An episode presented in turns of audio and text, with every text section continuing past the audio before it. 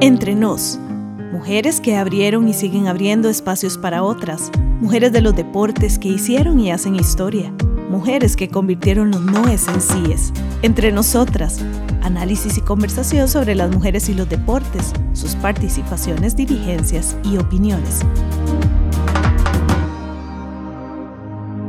La Coach con Carla Alemán Cortés.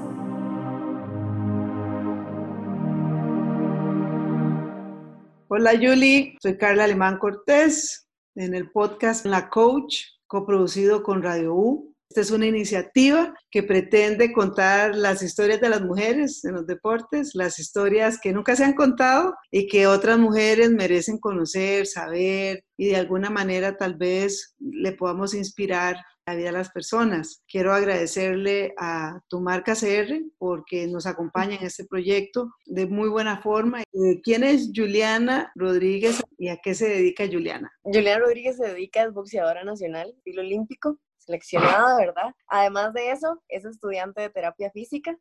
Entonces es un poquito complicado como llevar ambas cosas de la mano, pero creo que se ha ido logrando de una buena manera. Contanos, Julie, ¿cómo es esto de de estar en el boxeo, ¿verdad? ¿Cómo es que se te ocurrió tremenda idea, ¿verdad? ¿Cómo le podemos contar a la gente que esto no es algo de, paso, sino que es algo, un estilo de vida? ¿Cómo, ¿Cómo fue eso? La verdad fue una situación bastante, creo que destino, casualidad, un poco ambos juntadas, ¿verdad? Yo hacía fútbol más que todo, pero... ¿Qué jugabas? ¿Cómo? Era defensa, entonces, creo que era un poquito complicado porque siempre fue como muy concha. Entonces, esa, esa fue el, ese fue el problema, lo que desató todo. Muy ruda. Entonces, sí, era muy, muy concha. Entonces, lo que me dijeron fue como, hey, no, no funcionas en deportes colectivos, simplemente hice boxeo porque una compañera lo hacía, entonces decidí entrar por hacer, siempre me ha gustado la actividad física, siempre quise ser atleta, pero en mi familia no es muy común. Entonces yo decidí dar ese salto, mejor dicho, y entré a boxeo. Cuando entré fue como definitivamente amor a primera vista. Me encontré como con mi alma gemela. De verdad era lo que necesitaba. Ahí me quedé y creo que no hay manera, ahí echa raíces. ¿Cómo ha sido esto? Vos acabas de mencionar que tu familia no, no sigue, digamos, la línea de... ¿Cómo fue eso? ¿Cómo, ¿Cómo lo tomó tu familia cuando llegaste? Además, boxeo. Sí, mi mamá sí estaba un poquito como escéptica, un poquito asustada también, creo, porque siempre he sido como muy gruñona, he sido como muy temperamental y demás, siempre me, me he tratado como de imponer ante las personas, entonces ella sí estaba como un poquito, no, el boxeo la va, o sea, como que le va a impulsar todavía más ese carácter y demás, pero creo que fue todo lo contrario, como que logró bajar mi nivel de, de enojos y demás, logró controlarme a mí, me enseñó mucha disciplina, respeto hacia las demás personas. La verdad, creo que sin el boxeo sería otra persona totalmente diferente. Le debo demasiado al boxeo. Creo que es el mejor deporte para controlar el temperamento que, tenía. No pude haber escogido otra cosa mejor. ¿A qué edad comenzaste a, practicarlo? A los 14 años. Comencé a los 14 años en pleno colegio. ¿Y cuánto Ahí tiempo era donde... practicando? Siete años. Siete años y has estado en procesos de Juegos Nacionales, Selección Nacional, eventos centroamericanos. Contanos un poco de esa experiencia. Tuve la oportunidad de ir a tres Juegos Nacionales, ¿verdad? Hubo ahí como un cambio de edades y demás, de categorías, entonces solo pude hacer tres. En los tres obtuve la, la medalla de oro por dicha, también tuve lo que fue el premio como mejor atleta, ¿verdad? Un súper logro para mí porque Desamparados nunca lo había tenido, ¿verdad? Y mucho más que haya sido una mujer, ¿verdad? También logré lo que fue, bueno, entrar a la selección desde juvenil. No extrañarse, ¿verdad? Que las mujeres tengamos esos logros, así que... Confirmando que, nada más. Exacto. Pero de Zampa nunca lo había ganado y ellos estaban esperando como que un chico lo ganara, me imagino, y que se lo diera una mujer, para ellos fue como lo mejor hice selección a nivel juvenil, también hice varios eventos a nivel, a nivel juvenil. Ya pasé a la élite, centroamericanos, centroamericanos y Caribe, mundial, clasificatorios y demás. Entonces ha sido una carrera bastante, bastante dura, pero la verdad gratificante para mí. Obviamente espero muchísimas cosas más y estoy en trabajo de, pero ha sido una carrera bastante, bastante buena. ¿Podías combinar el colegio, el entrenamiento, ¿Cómo fue eso? ¿Qué tal los profesores y las profesoras del cole? ¿Cómo te veían? ¿Qué, qué, pasó ahí con tus compañeros de sección, con tus compañeras? ¿Cómo tomaron esto de que su compañera era mira, que se ponían los guantes y empezaba a repartir.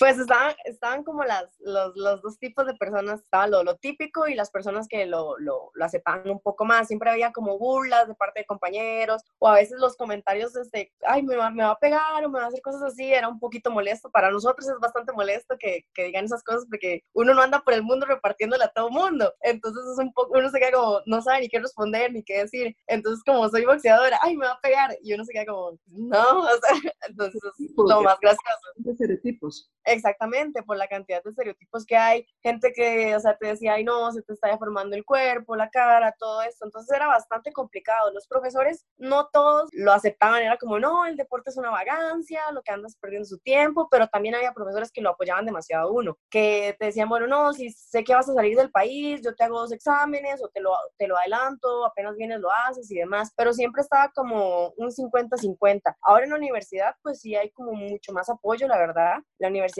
que estoy siempre está ahí con, conmigo apoyándome, que si tengo que congelar, ellos me ayudan al momento que sea, que si tengo que salir, que trabajos virtuales y demás. Entonces ellos siempre han estado ahí, pero creo que los, los estereotipos con compañeros a veces aún, aún aparecen. Hay personas que aún no saben cómo controlar un poquito la, conectar el cerebro con la, con la boca y a veces se les sale como comentarios extraños y uno queda como, bueno, está bien. Sí, sí, sí, uno dice como, bueno, ahí vamos, ahí vamos, vamos progresando. ¿Cuántas mujeres, Julie, están ahora haciendo, boxeo? ¿O, qué, ¿O quién fue la que comenzó con esto del boxeo?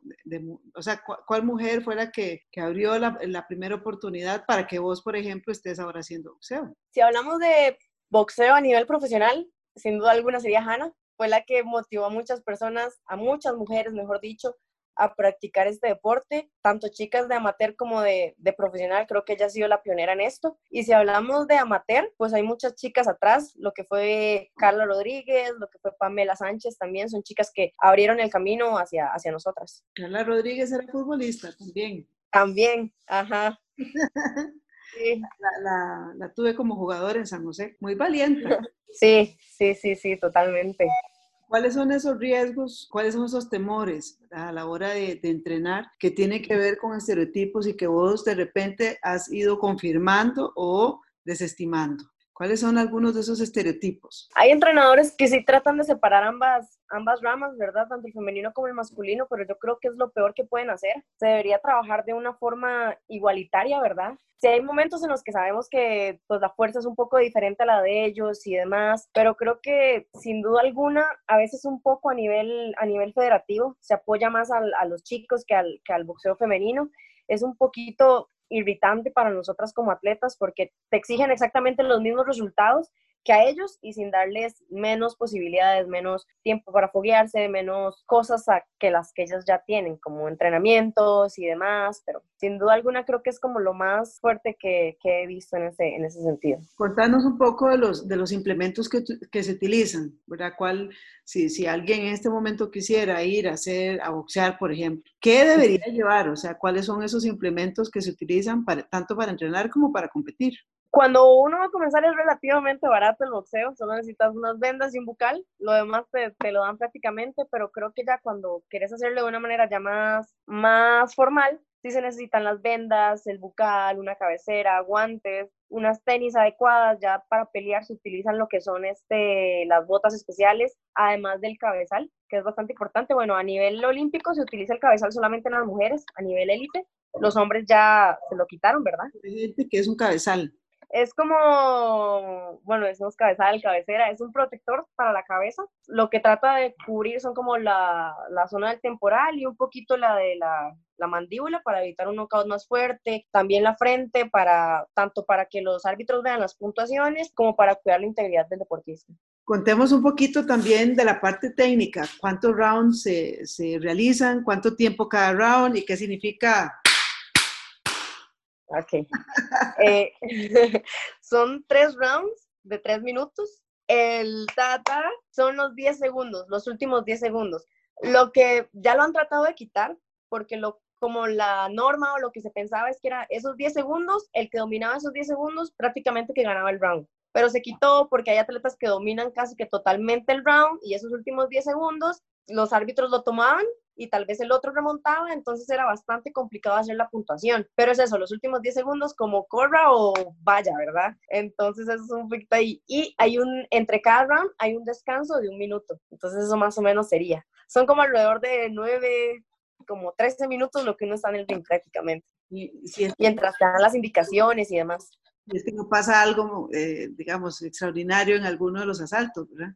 Exactamente, sí, si no hay un RCC o un knockout técnico o ya meramente un knockout. Como la única, o al menos que el, doctor suspenda el, combate, por, ya sea por sangre o porque ve muy mal al otro contrincante.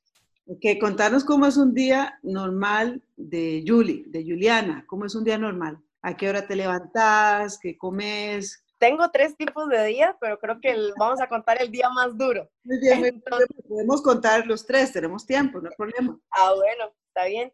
Cuando trabajamos lo que es más parte física, pues nos levantamos a las 4 de la mañana. Normalmente ahorita yo me, bueno, me encontraba más que todo en lo que es el Comité Olímpico. Entonces nos levantábamos a eso de las 5 de la mañana, iba, preparaba mi desayuno rápido, algo ligero, y de ahí a las 6 de la mañana teníamos que subir 10 kilómetros en altura era lo que estábamos trabajando, después de ahí bajábamos, hacíamos la parte física como por ahí de las 8 de la mañana hasta las 8 y 40, descansábamos un poco e iniciábamos la segunda sesión a partir de las 11 de la mañana. A esa hora ya comenzábamos lo que es más que todo técnico-táctico, ¿verdad? Lo que nosotros llamamos sparring, que es como entre compañeros el, el roce, ¿verdad? También el saco, la mascota, trabajo específico, escuela boxeo y demás. Y después de ahí ya yo, yo me bañaba, preparaba mi almuerzo, ¿verdad? Que normalmente está como regido por la nutricionista y demás, porque ya estábamos en control de peso y todo eso. También tenemos que tener mucho cuidado para uh, control, controlan mucho lo que es la subida del, del, de la grasa y también de la, del músculo. Entonces en eso estamos, con eso estamos jugando, la hidratación y demás. Siempre están muy atentos con nosotros en, esa, en ese aspecto. Y después de ahí sí, sí me iba a lo que es la, la universidad, ¿verdad? Viajaba hasta casi Cartago, desde Coronado hasta Cartago. Entonces, de ahí pasaba como cuatro o cinco horas y a mi casa a estudiar y hacer lo, lo, lo, demás. El otro día ya es como un poquito más, más relajadito, igual el entrenamiento a las 7 de la mañana, ¿verdad? Ahí hacíamos lo técnico táctico y por ahí de la una de la tarde hacíamos el físico, que ya es como más de pesas y demás. ¿Siempre en el Comité Olímpico o, en la sabana, ya, en el gimnasio? Trabajamos tres días en el Comité Olímpico y, dos y tres días en el, en el Gimnasio Nacional de la Sabana, porque sería de lunes a sábado lo que trabajábamos nosotros. ¿Y cuál nutricionista te da seguimiento? Catalina Fernández. ¡Ay, te tocó Catalina! Oh. Te tocó la mejor, así que debes de estar muy agradecida y muy contenta. Totalmente. Siempre súper pendiente y tratando de ayudar con todo siempre. ¿Por cuánto tiempo más haciendo boxeo? Quiero llegar al límite. el límite son los 40 años, pero creo que me gustaría hacer el proceso de Tokio 2020 y también hacer el, el de París 2024, bueno, que tal vez no se sabe si va a ser a 2025. Creo que me veo haciendo dos procesos olímpicos y después de ahí profesional. Me llama bastante la atención. Me gustaría darle a Costa Rica una campeona mundial y creo que sí, en, profesional. Y con respecto a mi carrera... Eh, un momento, un momento, antes no sé, Julie, un momento, un momento, un momento, no me puedes dejar ¿Ya has tenido ofertas profesionales para el boxeo profesional? Oh, no vamos a decir quién, ni vamos a decir pero que has tenido ofrecimientos, los has tenido y querés seguir por lo menos un ciclo más, un ciclo olímpico más. Exactamente, es que pude haber tomado la decisión de, de, pasarme a profesional ahorita, porque se puede hacer tanto profesional como amateur ahora, ¿verdad? Podemos competir en ambos, pero con respecto a lo que es la bolsa y demás, prefiero primero enfocarme en lo que es boxeo olímpico, porque es un ritmo totalmente diferente al profesional, y además con respecto a lo de la bolsa, si logro clasificar a Juegos Olímpicos, obtener una medalla tanto olímpica o mundial, la bolsa o lo que me ofrecen a mí como dinero es muchísimo más alto. No como un hombre, pero sí es más alto a lo que me ofrecerían en este momento. Ay, qué lamentable, porque los golpes duelen igual, ¿verdad? Exactamente, pero es como que el boxeo femenino no vende tanto, que no es tan fuerte, que no es tan arriesgado y demás. Pero en lo que a mí respecta, he visto peleas de chicas profesionales que se tiran más que los hombres en profesional. Entonces yo digo, bueno, no vende, está bien. Y es que en profesional también se da mucho lo de vender al atleta por su físico, no tanto por su, por su talento, sino por qué tan bonita sos, qué tantos te siguen en redes y demás. Entonces, es, no me gustaría llegar a ese punto, sino que me vean realmente por mi talento. Lamentable, hay que decirlo aquí porque aquí no tenemos ningún, ningún problema en decir que estas cosas no deberían suceder que es lamentable porque vamos a pedirle a la gente que se anime a entrar a un ring y que pruebe que te apasiona y que lleva tu vida, pues hay que también decirles que estas cosas son algunos de los riesgos que podrían aparecer ahí en el camino, ¿verdad? Sí, totalmente.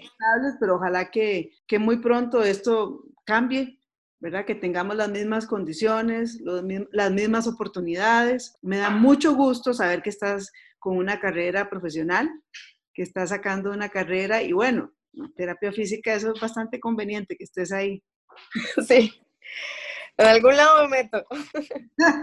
Igual siempre siguiendo con atletas, la verdad me gustaría trabajar con, con, atletas también, ayudarles. Me llama un poco la atención también el área eh, neurológica, pero creo que me, me, enfoco más en los, en los atletas, en ayudarlos, en estimularlos, en, en impulsar más su talento y demás, sería una, una parte muy importante, seguir, seguir rodeada de, de esto. ¿Te llama la atención la, la ser entrenadora? Esa parte no. Creo que no tengo, creo que no tengo el, el don de, de, ser entrenadora, no, no, no, no, me quedo con la parte de a un ladito, porque creo que para ser entrenadora se, se debe ser demasiado responsable, es una carga bastante fuerte, tenés todo un equipo encima, un montón de atletas, muchos sueños encima, y creo que no dar la talla, no, no podría, no, no, no, no, es mucha presión. Bueno, subirse a un ring, ¿verdad? Asumir esa responsabilidad, tu responsabilidad sobre vos misma. Sí. Pero bueno, tiempo al tiempo, estamos en el podcast La Coach, estamos hablando con Juliana Rodríguez Acevedo, boxeadora del estilo olímpico, y mm, esta atleta que a los 14 años encontró su alma gemela, dice que encontró su alma gemela en el boxeo. Hoy podría también motivar a muchas niñas y mujeres a entrar en este mundo del boxeo, que si tuvieras la oportunidad de dar un mensaje y en cinco años volvieras a este video, ¿qué te diría, Julie? Creo que sería como una pregunta lo que, lo que, lo que me diría sería como, ¿de verdad lo logramos? Creo que sería eso. sí. ¿De verdad lo lograste qué? Creo que tanto los Juegos Olímpicos, creo que eso es, mi meta más fuerte. Los Juegos Olímpicos es como lo que más anhelo. Darle al país esa, esa, esa dicha. Yo estoy segura que vamos a volver a conversar en el podcast o en Facebook Live o, tal vez en cinco años estaré en otra modalidad, no lo sé, ¿verdad?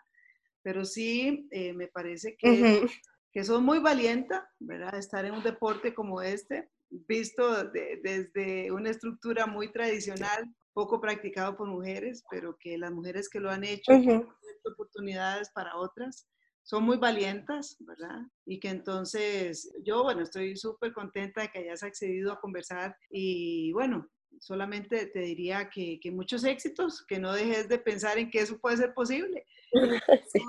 En cinco años podemos estar diciendo, sí, bueno, te acordás, claro, yo, yo lo logré y estoy donde quiero cada vez y cada día que quiero estar en este lugar donde estoy ahora. Entonces, te agradezco tu tiempo y ahora sí, si le podés eh, dirigir a estas personas que escuchan el podcast y desde Juliana, lo que quieras compartir con ellos y con ellas, ya para finalizar este, el podcast, eh, el micrófono es tuyo. Creo que lo que les diría es que la vida es como el boxeo. Es un día a día de estar luchando, pero al final siempre viene lo gratificatorio para nosotros, ¿verdad? Creo que vale la pena salir todos los días, luchar por eso que queremos, por eso que tal vez no pensamos en tener, pero siempre lo anhelamos. Es lo más importante que creamos en nosotros y que estemos seguros de lo que estamos haciendo, que sí vale la pena todo el tiempo que estamos invirtiendo y demás e invitarlos a que sigan a la coach. ah, muy bien, esto, esto bastante bien, ¿verdad? Sí, efectivamente, la coach es un podcast que está en Radio Podcast. Lo pueden seguir por Apple Podcast, por Google Podcast y por Spotify. Ahí pueden encontrar a la coach. Es una iniciativa que pretende contar las historias de las mujeres en los deportes. Quiero agradecerle también eh, la coproducción a Radio U y a tu marca CR que está aquí apoyándonos en este sueño hecho realidad. Muchas gracias y nos escuchamos pronto. Un espacio producido por Radio U, Universidad de Costa Rica.